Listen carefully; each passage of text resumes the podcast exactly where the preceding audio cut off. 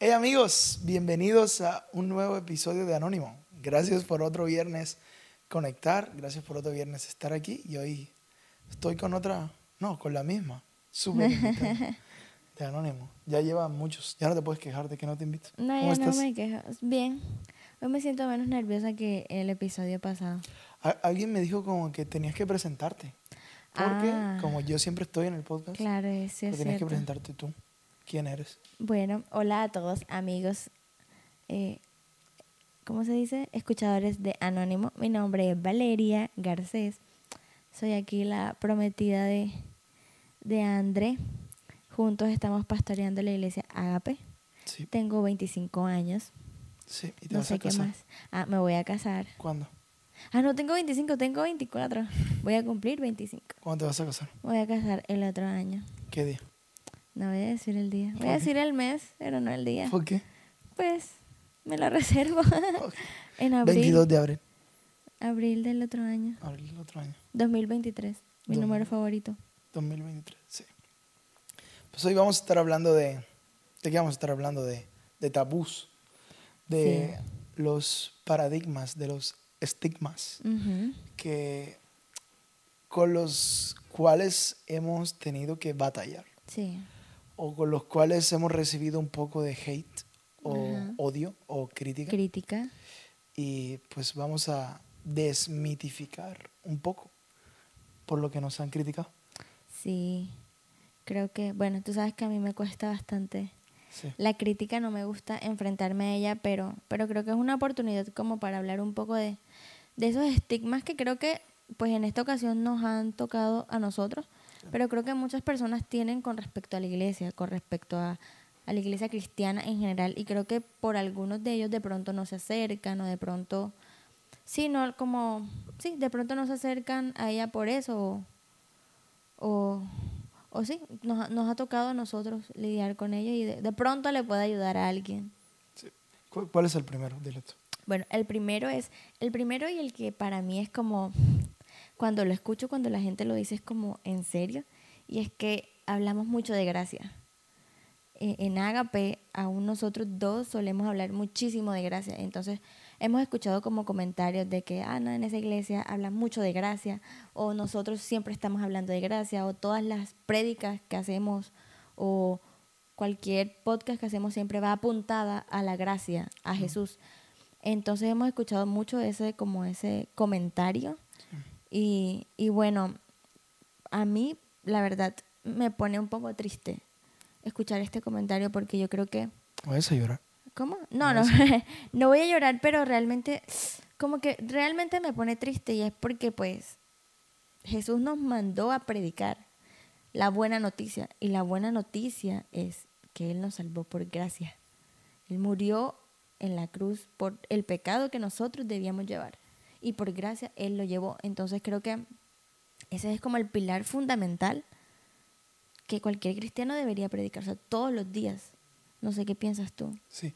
No, yo, yo pienso que critican porque creo que creen ellos eh, como que la gracia es los primeros pasos nada más. Claro. Es como arrancas con gracia, la gracia te salva, pero luego como que nos toca a nosotros hacer nuestra parte y, y cristianismo es una obra que empieza Jesús y que termina Jesús. Total. O sea, entonces no es como, ah, ya, ya arrancaste con la gracia y ahora te toca a ti, pues es, es como la misma gracia que te salva Ujú, es la misma gracia que te empodera para cambiar.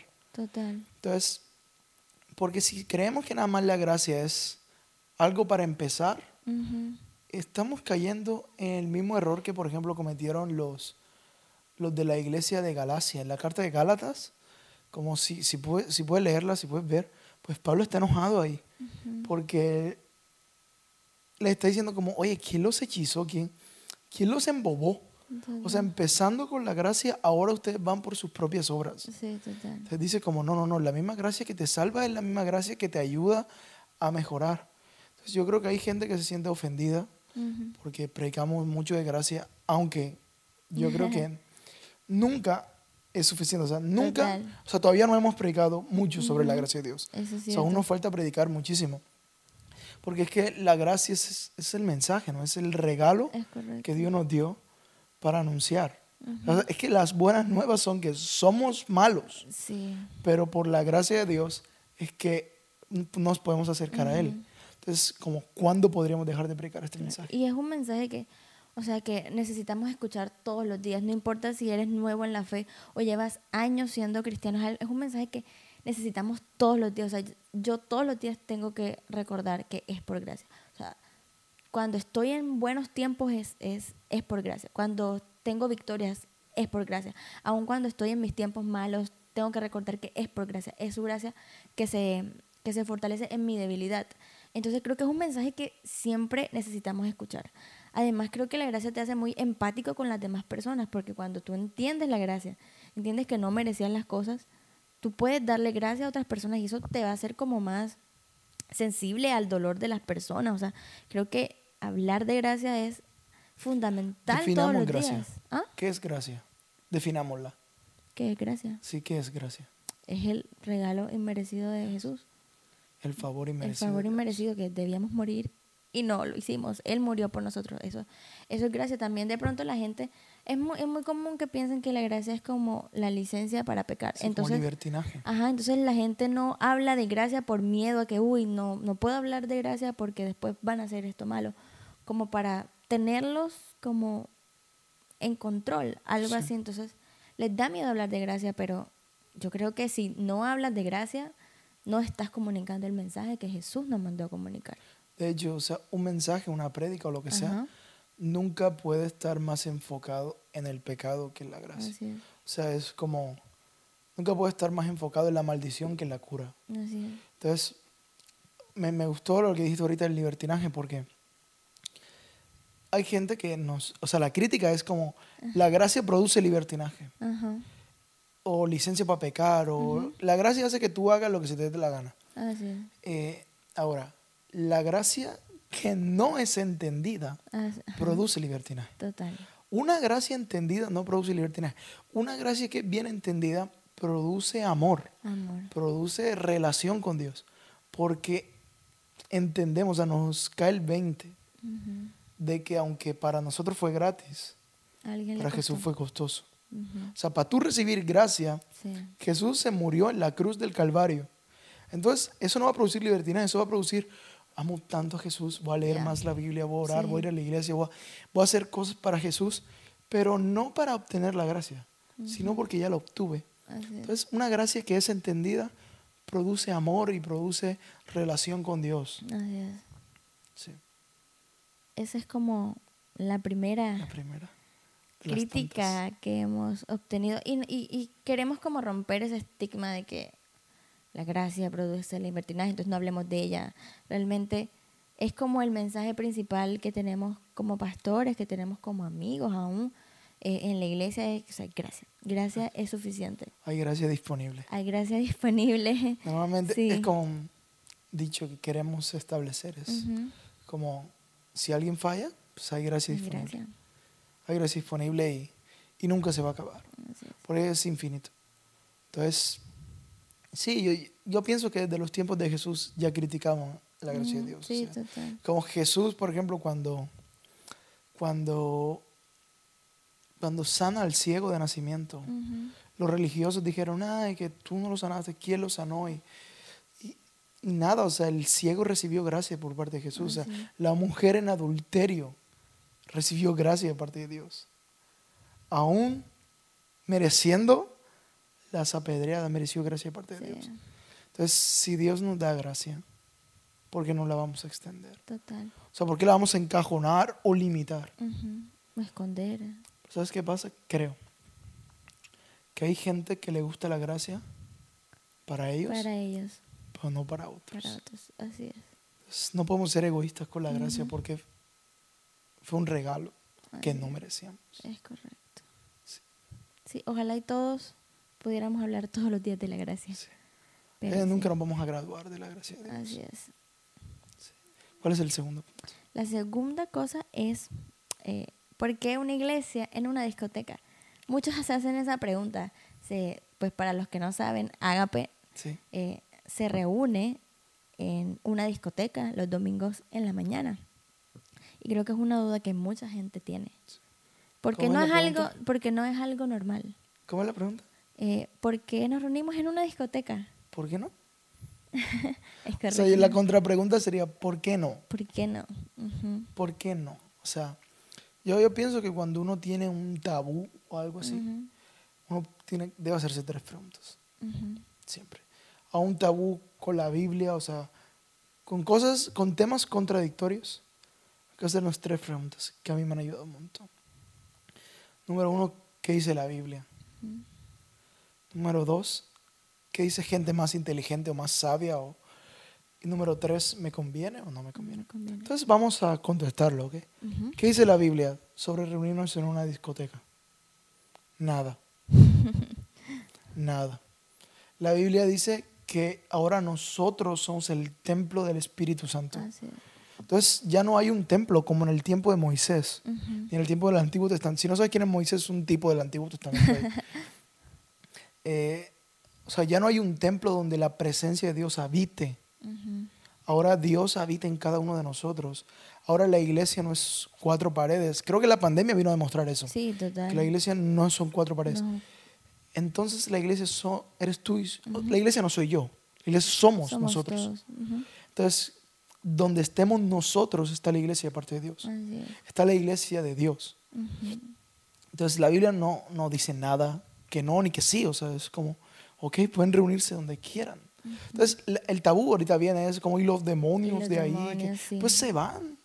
Sí, O sea, se van porque la- nosotros somos la luz del mundo. claro. Entonces la gente dice, ay, los demonios en las paredes. Muéstrame en la Biblia dónde dice eso. Total. O sea, en la Biblia, ¿dónde dice que los demonios se quedan en las paredes? Sí, Eso, eso es lo que no dice la Biblia. es correcto. Entonces, pues la segunda pregunta es, ¿qué dice gente más inteligente? Es como, o sea, nosotros para tomar esa decisión consultamos Sí, y preguntamos a mentores, a amigos, y todos nos animaron a hacerlo. sí.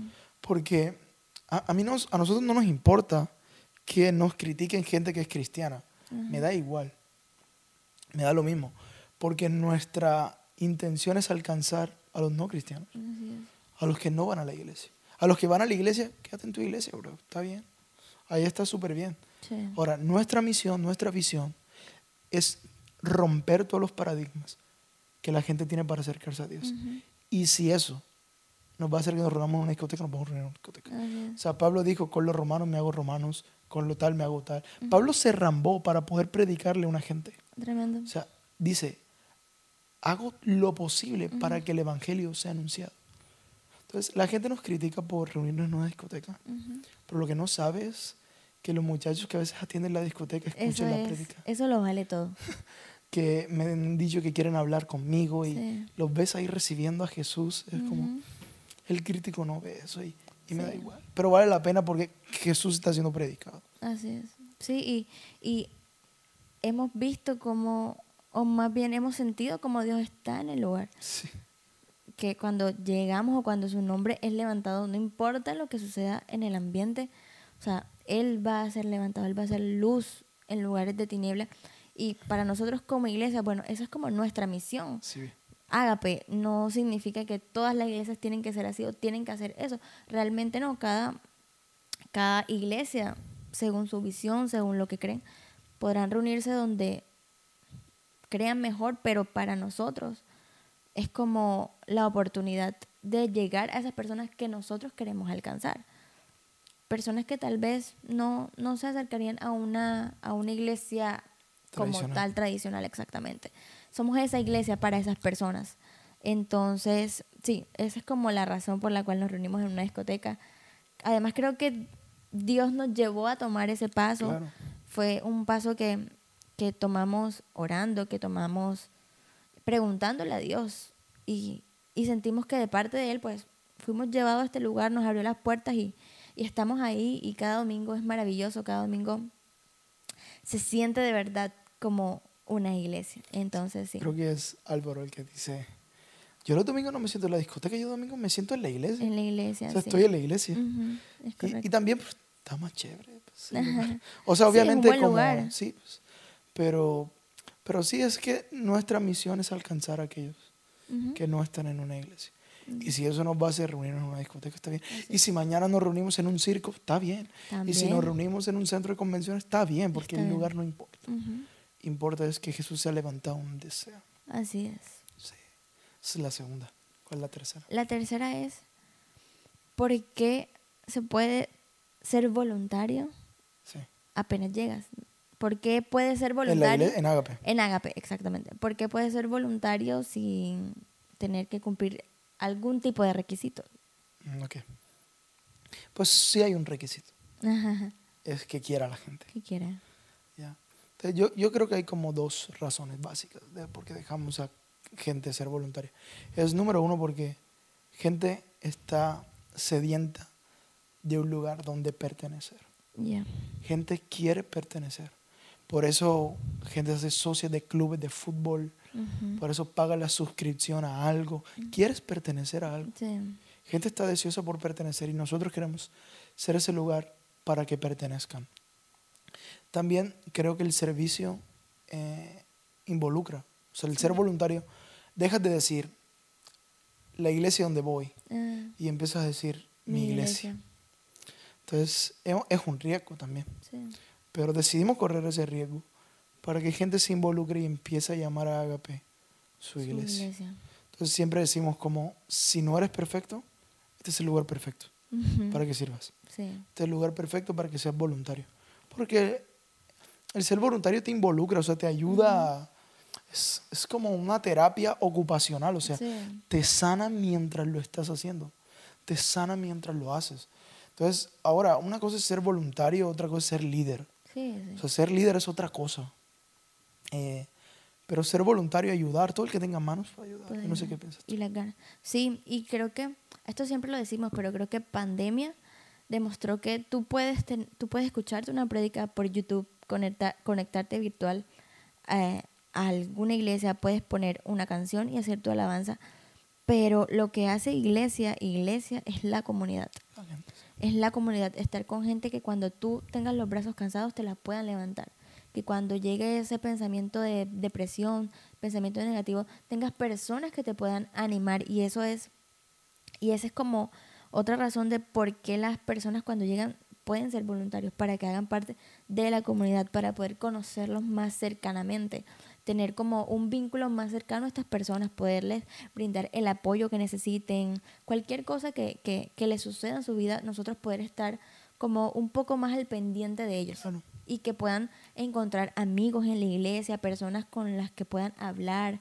Entonces eso es también otra razón de la por qué eh, cualquier persona que pueda eh, poner sus manos al servicio de Dios lo puede hacer en Ágape, porque es comunidad. Queremos hacer comunidad, que es lo para nosotros es como lo más fundamental Importante. de iglesia.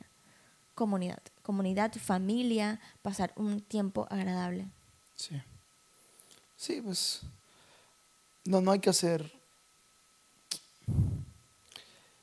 Por, o sea, porque da risa, porque la gente que no va es la que critica esas cosas. Ujú, sí. Entonces, como.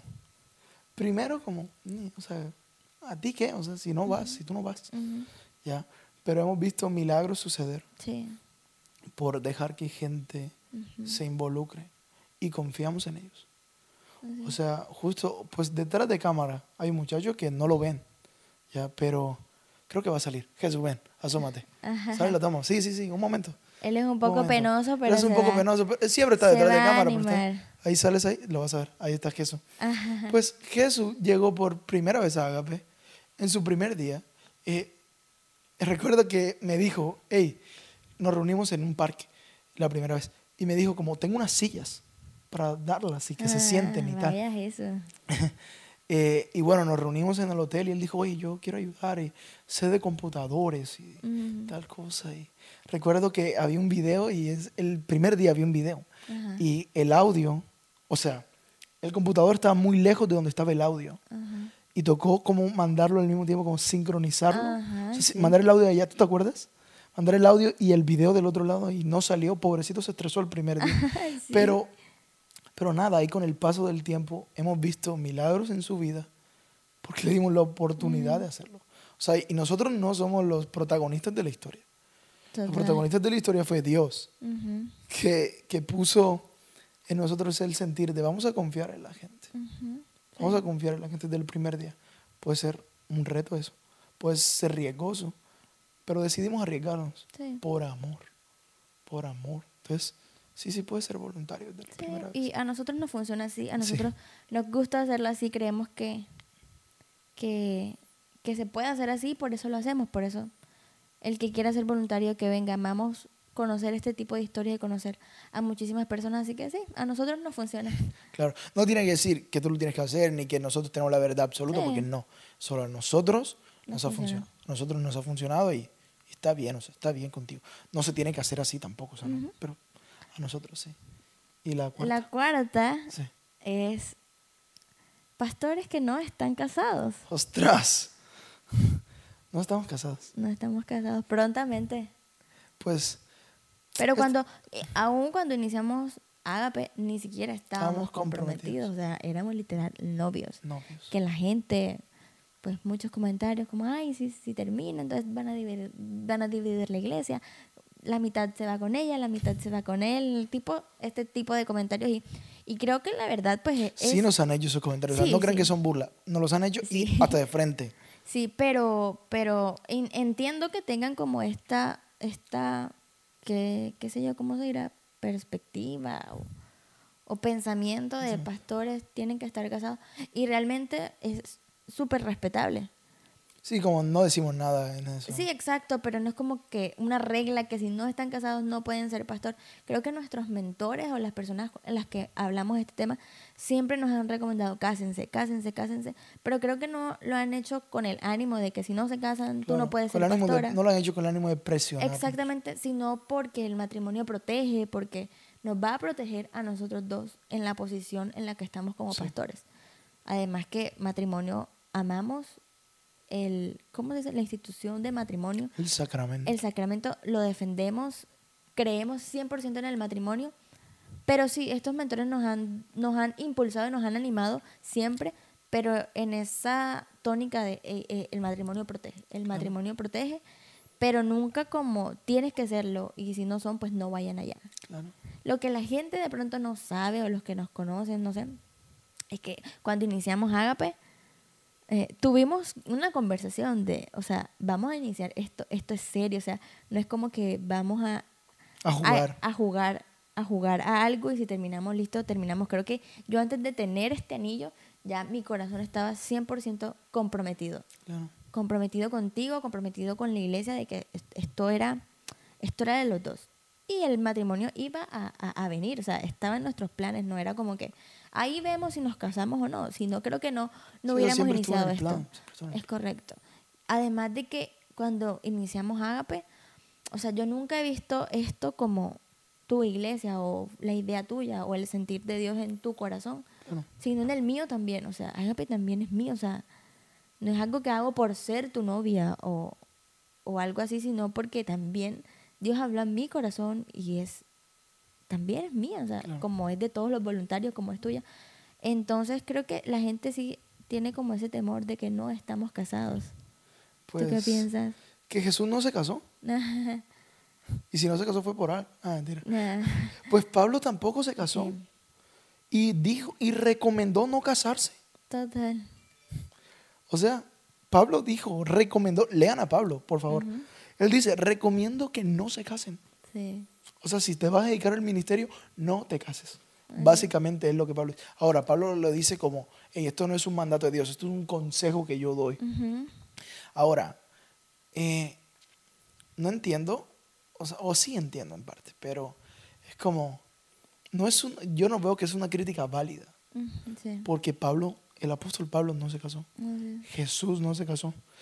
Pues no tengo que convertirme en la persona que, que tiene tal condición para poder aconsejarla, o sea, Pablo, Jesús, dieron consejos y nunca estuvieron en, en esa condición, entonces, pues, ese mito es tonto. Si criticas eso, solo quieres criticar. Sí. No sabes. Sí, y creo que eh, una vez también me hicieron un comentario como que si no estoy casada no soy pastora, o sea, como si pastora fuera un título. Ajá. Como, no Que un solo se obtiene si estoy casada con un pastor. es un llamado de Dios. Sí. Y algo que... se- O sea, no necesita el título, necesita el corazón de... Sí. Y, y lo tienes y... O sea, es un llamado de parte de Dios. Sí, y lo siento y siempre lo he sentido y lo tengo claro, no estoy en esto porque me tocó o estoy con alguien que tiene ese llamado de pastor y me tocó, es porque yo también lo siento en mi corazón y, y es lo que quiero hacer y es lo que me apasiona y es el motivo por, los cual, por el cual me despierto y quiero hacer esto, entonces sí, es como... eh, sí, es entendible que piensen esto porque así se ha enseñado siempre, Claro. pero pero pero no lo creemos así sí de hecho creo que conoces tú a, como a un pastor que tampoco está casado que inició su iglesia y no está casado Ah, no. también conocemos a, a personas pero pero Ah, sí, sí, claro, ya- ya me ya te acordaste Sí. sí entonces sí pero de verdad animamos a que se casen animamos a que puedan pues, de verdad casarse. Nosotros estamos súper emocionados de esta nueva etapa. Estamos emocionados también por las personas que están a nuestro alrededor, que han creído aún en nosotros sin, sin estar casados y están a nuestro alrededor ahora apoyándonos en, nuestra, en esta nueva etapa a la que vamos a ir el otro año. Y estamos súper emocionados y animamos a todos los que tengan novios que se casen, que, que de verdad es algo bueno y es algo que protege. Entonces, sí. Y nada más, antes de terminar, pues si tú vives en Montería, en Colombia, eh, pues si no, no asistes a una iglesia, pues nada más déjame invitarte, o sea, estás 100% invitado, queremos que sea tu casa, queremos conocerte, así que si no asistes a una iglesia, si nunca has ido a una iglesia, pues somos tu iglesia, somos tu iglesia y sí, gracias mi amor por dar otro episodio. Gracias a ti. Entonces nos vemos en el próximo episodio. Saludos.